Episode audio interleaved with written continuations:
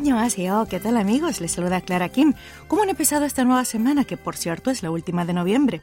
Les cuento que por esta parte del mundo y más precisamente en Corea del Sur, que es desde donde les transmito, hemos iniciado con lluvias en la región central. Las precipitaciones durarán desde hoy lunes 28 hasta mañana martes y cuando despeje se espera una ola de frío en toda la península. Según el Servicio Meteorológico de Corea, hasta mañana martes, la mayor parte del país registrará temperaturas benévolas superando los 10 grados centígrados, pero desde el día 30 de noviembre, el termómetro descenderá abruptamente para registrar 5 grados bajo cero. Para el primero de diciembre se prevé que la mínima matutina en el norte y centro de Corea descenderá a menos de 10 grados centígrados. Así las cosas, los hinchas de la selección de fútbol de Corea del Sur deberán apañárselas bien esta noche, que es cuando tendrá lugar el partido Corea-Gana, el segundo que jugará el equipo surcoreano como parte del Grupo H.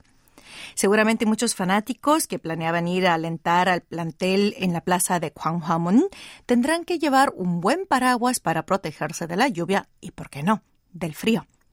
Más noticias relacionadas a Corea en el Mundial de Fútbol Qatar 2022, así como otras de interés general, les esperan hoy en Corea Diario, así que espero contar con su sintonía. Empezamos con esta canción de Clon, Patea.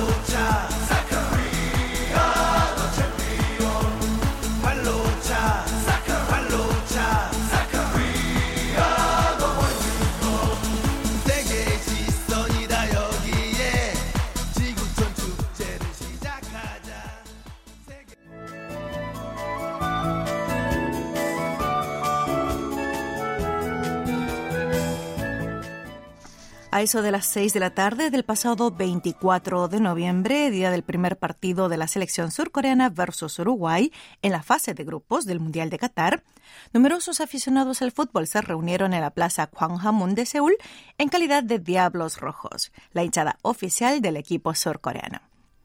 Por primera vez en la historia mundialista, los fanáticos tuvieron que abrigarse con ropa gruesa de invierno en lugar de con camisetas rojas de manga corta para animar al partido de la Copa del Mundo.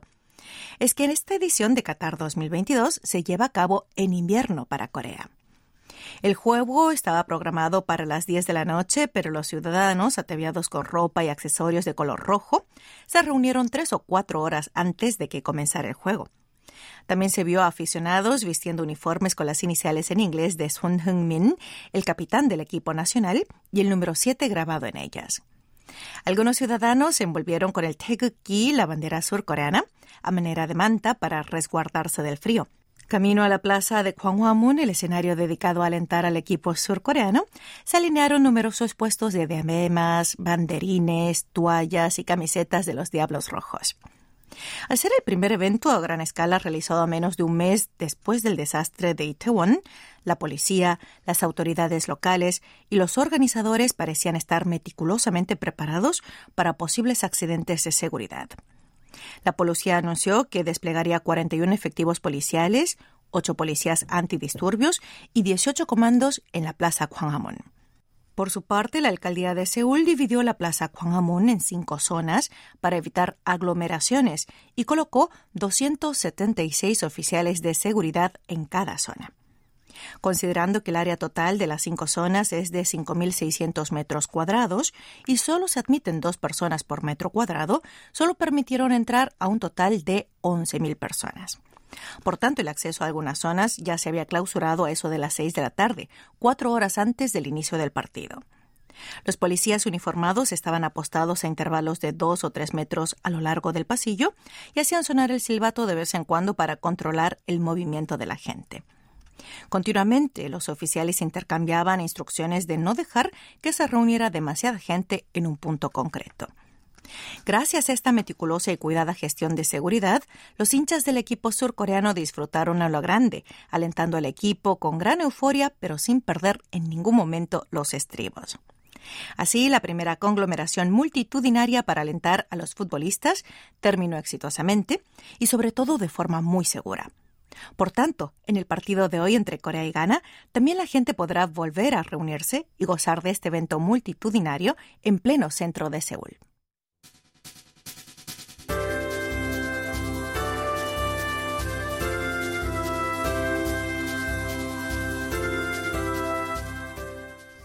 Estos días los aficionados al fútbol no tienen descanso siguiendo los partidos de sus selecciones favoritas.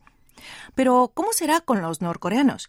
¿También ellos seguirán en vivo y en directo los partidos del Mundial de Qatar 2022?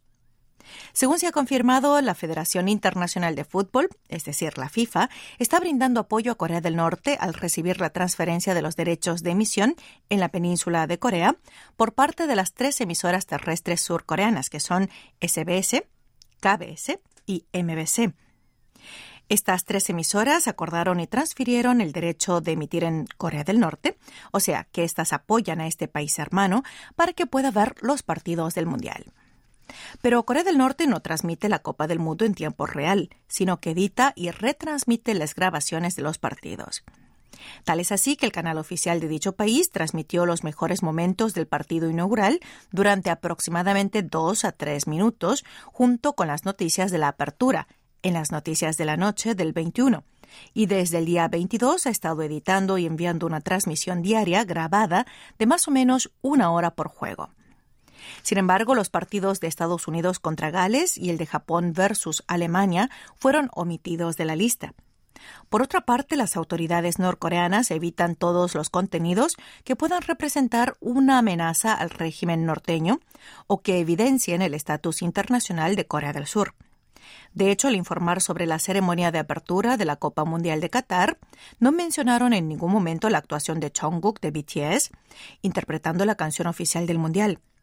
Asimismo, durante el partido Francia-Australia del pasado 24 de noviembre, dejaron ver todas las banderas colgadas por los fanáticos en las gradas, a excepción de las surcoreanas, que colorearon de gris. Lo mismo hicieron con los anuncios de los coches eléctricos Ioniq 5 y Ioniq 6 de Hyundai Motor Company en vallas publicitarias que rodeaban el estadio, borrándolos para que no pudieran ser reconocidos. En el caso del equipo de fútbol de Corea del Norte, este renunció a participar en las eliminatorias para la Copa del Mundo Qatar 2022. En realidad, la selección norcoreana participó en la segunda ronda de clasificación para este Mundial, que arrancó en septiembre de 2019, y enfrentó a la selección coreana en Pyongyang el 15 de octubre de ese año pero en abril de 2020 envió una carta oficial a la Confederación Asiática de Fútbol manifestando que se ausentaría de las competiciones posteriores por la propagación de COVID-19. Hacemos una pausa al son de esta canción de Twice, Yes or Yes. Luego continuamos con más Corea Diario.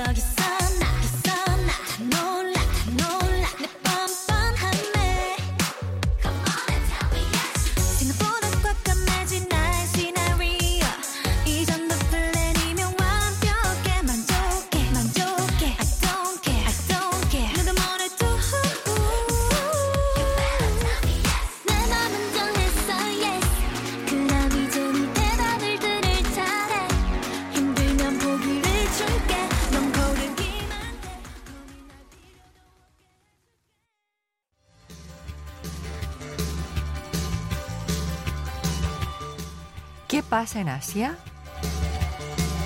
Saludos a toda la audiencia. Soñacho les invita a conocer qué pasa en Asia, donde repasamos las noticias más comentadas de este continente los últimos días.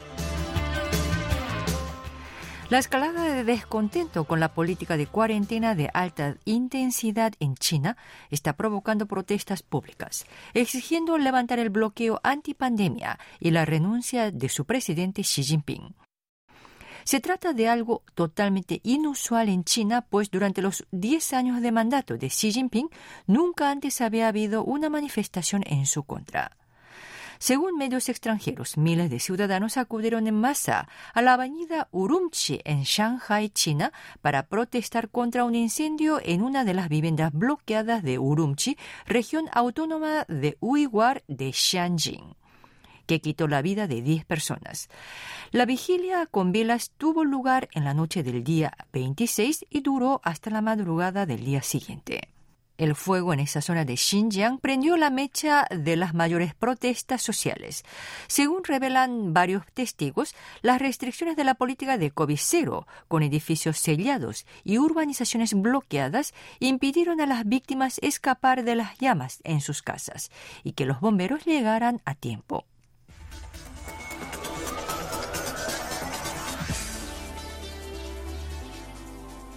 Al menos 310 personas perdieron la vida en el sismo de 5,6 grados Richter del 21 de noviembre en la isla de Java Occidental en Indonesia. La Agencia Nacional de Gestión de Catástrofes de Indonesia explicó que 24 personas aún siguen desaparecidas. El terremoto pudo sentirse a 100 kilómetros de distancia en la capital Yakarta.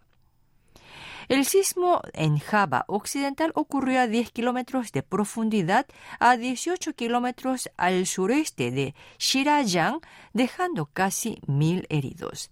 El lugar en donde se produjo está densamente poblado y es propenso a desprendimientos de tierra, con casas mal construidas que quedaron reducidas a escombros en muchas zonas.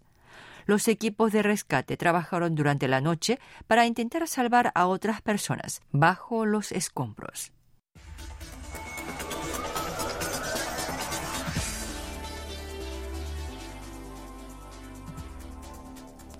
La controversia aumenta a medida que revelan varias denuncias por corrupción en torno a los Juegos Olímpicos de Tokio 2020.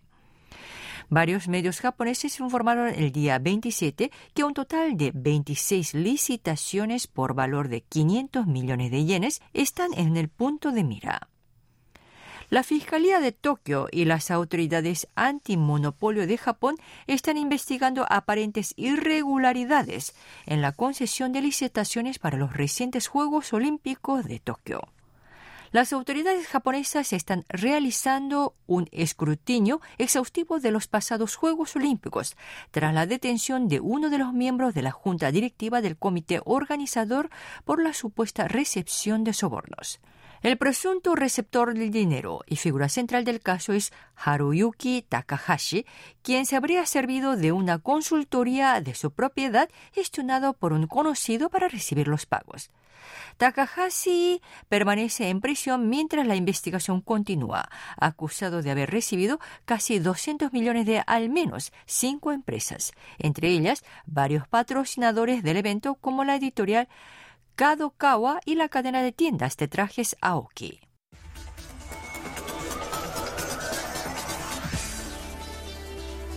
Arabia Saudita celebró a lo grande su sorpresivo triunfo sobre Argentina en la primera jornada del Grupo C. Inmediatamente después de la victoria, el rey Salman bin Abdulaziz declaró al día siguiente, o sea el miércoles 23, como feriado nacional. Según se rumorea en las redes sociales, Mohammed bin Salman, príncipe de Arabia Saudita, habría decidido recompensar a los jugadores con un auto de lujo. Algunos hablan de un Rolls-Royce Phantom por valor superior a los 500 mil dólares para cada uno de los 26 futbolistas. Sin embargo, en rueda de prensa el delantero Saleh Al-Sheri desmintió los rumores, asegurando que no recibieron ningún auto lujoso y que la victoria en sí era suficiente recompensa para ellos. No obstante, todos se preguntan qué sorpresas tendrá la familia real de Arabia Saudita para su selección si logra pasar a los octavos de final por primera vez en un mundial. Acaban de escuchar qué pasa en Asia en la conducción de Sonia Cho.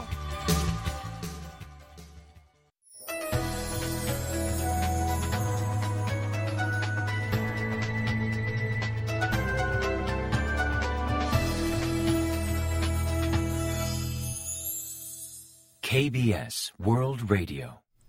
Están escuchando Corea a Diario. Hoy lunes 28 de noviembre les acompaña en el micrófono Clara Kim.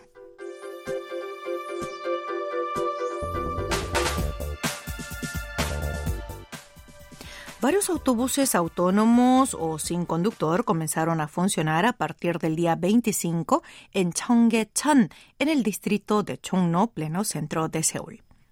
En la mañana del día 24, el gobierno metropolitano de Seúl celebró la ceremonia de comienzo de la operativa de autobuses autónomos de Cheonggyecheon en la plaza Cheonggye y anunció que dichos buses operarían en la zona tras haber completado dos meses de operación piloto, que empezaron en septiembre pasado. Un total de tres autobuses autónomos circulan cada 20 minutos en Cheonggyecheon. Hay dos paradas de embarque en el lado sur de la plaza Cheonggye y frente al centro comercial Sewon. Este medio de transporte permite subir a un máximo de siete pasajeros y recorre un total de 3,4 kilómetros desde la plaza Cheonggye hasta el centro comercial Sewon. El recorrido completo tarda unos 20 minutos y según informan, tomando la seguridad de los peatones como prioridad, permiten que esos autobuses autónomos circulen a una velocidad máxima de 25 kilómetros por hora. El horario de circulación es de 9 y 30 de la mañana a 4 de la tarde entre semana, pero de 12 a 13 y 30, que es la hora del almuerzo, la operación se suspende temporalmente por razones de seguridad. Los sábados funciona desde las 9 y 30 de la mañana hasta la 1 y 30 de la tarde, sin descanso durante el horario del almuerzo. Y los fines de semana y días festivos no funcionan, pues son días en que se corta el tráfico y dejan la calle exclusivamente para peatones. Este servicio de autobuses se ofrece de manera gratuita para todo el público en general y solo han de instalar una aplicación de teléfono inteligente autónomo de Seúl. Como les decía, el vehículo no tiene conductor, pero de momento una persona va en el asiento del conductor para hacer frente a situaciones inesperadas. Por el momento, el gobierno metropolitano de Seúl planea disponer de personal guía en dos paradas de autobuses para atender las llamadas de teléfonos inteligentes y garantizar la seguridad de los pasajeros. Vale destacar que estos autobuses fueron desarrollados exclusivamente para la conducción autónoma. El techo de este está hecho de vidrio, permitiendo ver el paisaje circundante, y en cada asiento instalados cargadores y pantallas para aumentar la comodidad de los pasajeros. También está equipado con funciones como reconocimiento automático del cinturón de seguridad y un sistema de prevención automática para que los pasajeros no queden atrapados. Se espera que este autobús autónomo se convierta en un atractivo más del arroyo Cheonggyecheon, revitalizando así el distrito comercial y atrayendo a más turistas nacionales y extranjeros.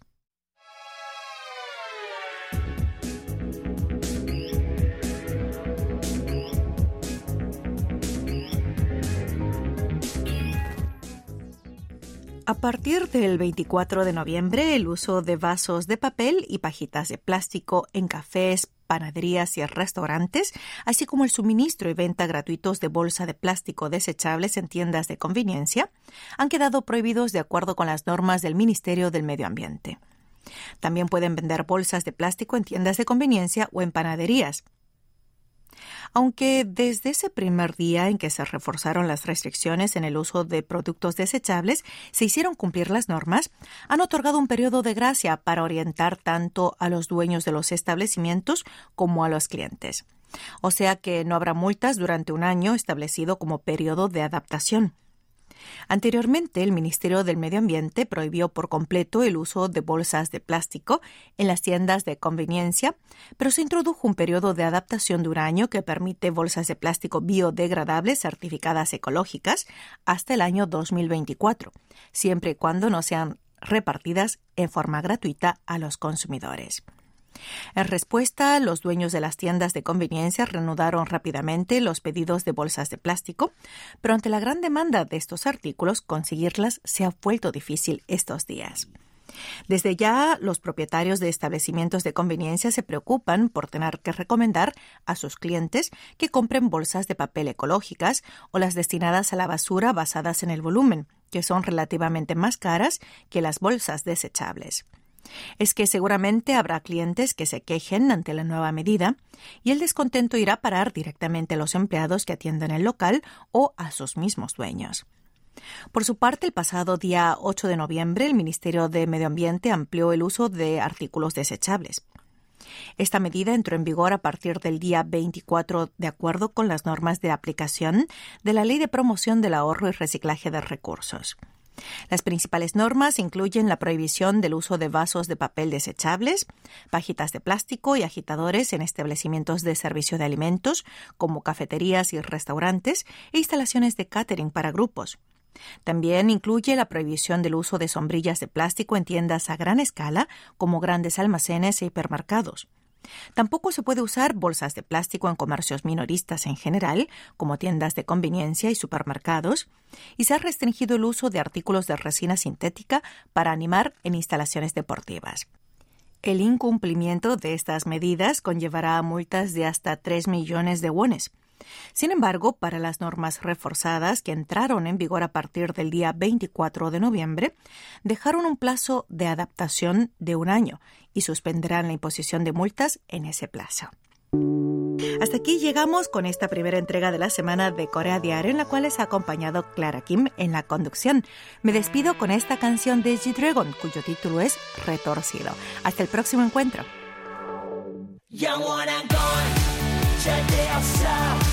결국엔 난 변했지. 이유도 없어. 진심이 없어. 사랑 같은 소리 따윈 집어쳐.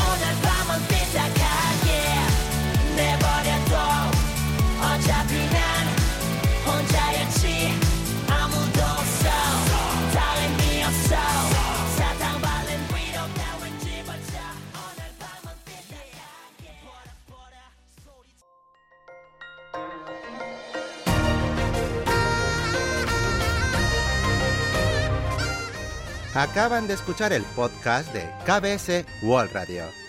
Hay muchos más contenidos en wall.kbs.co.kr barra Spanish. Gracias por seguir en sintonía. KBS World Radio